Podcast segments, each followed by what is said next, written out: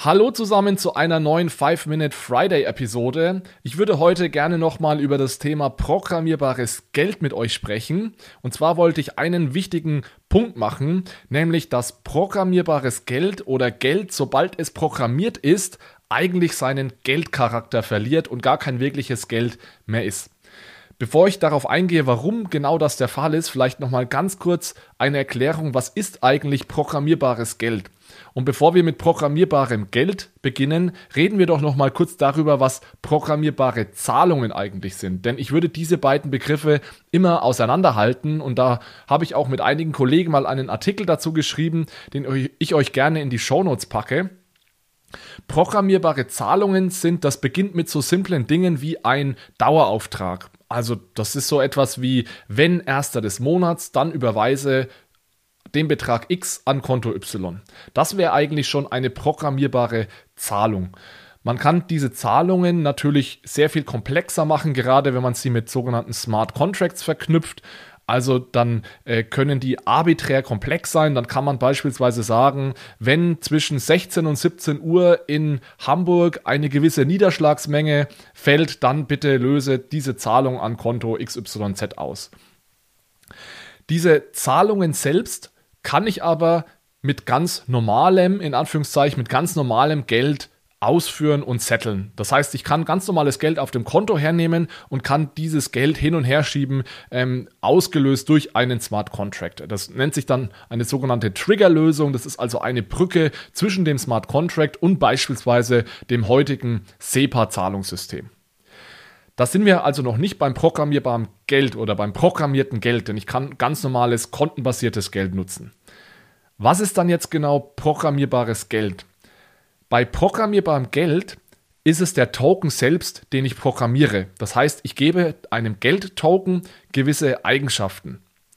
Und eigentlich kann man sagen, dass jeder Token, der auf einer Blockchain sitzt, programmiert ist, da ich ja jedem Token gewisse Eigenschaften mitgeben muss oder mitgeben sollte. Ihr kennt sicherlich den RC20 Standard auf Ethereum. Ja, darin ist definiert, äh, wie dieser Token übertragen werden kann und so weiter. Man kann aber darüber hinaus, neben diesen Basic-Eigenschaften, kann man sehr viel mehr Eigenschaften in so einen Token einbauen. Also ich kann beispielsweise sagen, dieser Token verliert nach einer Woche seinen Wert. Oder dieser Token kann nur für gewisse Dinge ausgegeben werden und so weiter. Und daraus ergeben sich meiner Meinung nach sehr spannende Anwendungsfälle, auf die will ich jetzt gar nicht näher eingehen, aber mir ist einfach diese Differenzierung wichtig. Mit programmierbarem Geld kann ich eventuell nochmal andere Dinge machen als mit programmierbaren Zahlungen. Und der Punkt, den ich heute machen möchte, ist wie gesagt, dass sobald ich diesen Euro-Token programmiere, sobald ich diesem Euro-Token Eigenschaften mitgebe, die ihn von anderen normalen Euros abhebt, ist dieser Euro-Token eigentlich kein klassisches Geld mehr, sondern eher so etwas wie eine Art Gutschein oder eine Wertmarke. Warum ist das jetzt so? Eine ganz wichtige Eigenschaft von Geld ist Fungibilität. Ich lese euch mal ganz kurz die, den ersten Satz aus Wikipedia vor, wie dort Fungibilität definiert ist. Zitat Anfang. Fungibilität ist die Eigenschaft von Gütern nach Maßeinheit, Zahl oder Gewicht bestimmbar und deshalb innerhalb derselben Gattung durch andere Stücke gleicher Art, Menge und Güte austauschbar zu sein. Also etwas lang und verschachtelt dieser Satz. Ganz, das heißt ganz einfach, ein 10-Euro-Schein ist genauso gut wie jeder andere 10-Euro-Schein und ich kann mir dafür Dinge im Wert von 10 Euro kaufen. Und es ist mir total egal, welchen 10-Euro-Schein ich nutze, um mir ein Produkt zu kaufen, da alle 10-Euro-Scheine perfekt austauschbar oder eben fungibel sind. So, sobald ich jetzt aber einen 10-Euro-Schein hernehme oder in unserem Fall jetzt hier einen 10-Euro-Token und gebe dem Eigenschaften mit, die ihn von normalen 10 Euro unterscheiden, beispielsweise indem er morgen seinen Wert verliert, dieser Token, oder indem ich diesen Token nur für gewisse Dinge ausgeben kann, dann ist dieser 10-Euro-Token eben nicht mehr perfekt austauschbar mit anderen 10-Euro-Token. Denn du würdest mir sicherlich nicht deinen perfekten, fungiblen, normalen 10-Euro-Token geben, wenn ich dir dafür einen Token gebe, der morgen seinen Wert verliert oder für den du dir nur gewisse Dinge kaufen kannst. Und dadurch ist mein 10-Euro-Token, der in irgendeiner Weise eingeschränkt ist, eben vermutlich nicht mehr 10 Euro wert.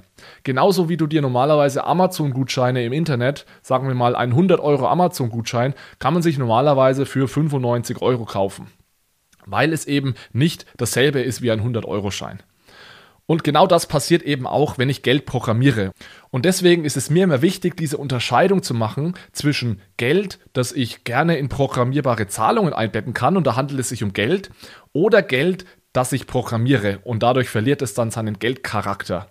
Das heißt nicht, dass ich nichts halte von diesen Anwendungen und den Use Cases, die man damit implementieren kann, aber ich würde so ein Stück weit Abstand davon nehmen, das Ganze dann noch Geld zu nennen. Ja, ich würde das eher so formulieren, dass ich sage, ich nutze dieselbe Technologie, die ich beispielsweise nutze, um eine digitale Zentralbankwährung oder einen Chiralgeld-Token auszugeben, aber ich Mache aus diesem Chiralgeld-Token oder aus dieser CBDC eine Art Wertmarke oder eine Art Gutschein und setze sie dann für ganz bestimmte Dinge ein. So viel zum Thema programmierbares Geld. Ich hoffe, ihr konntet was mitnehmen. Ich wünsche euch ein schönes Wochenende und bis zum nächsten Mal. Ciao, ciao.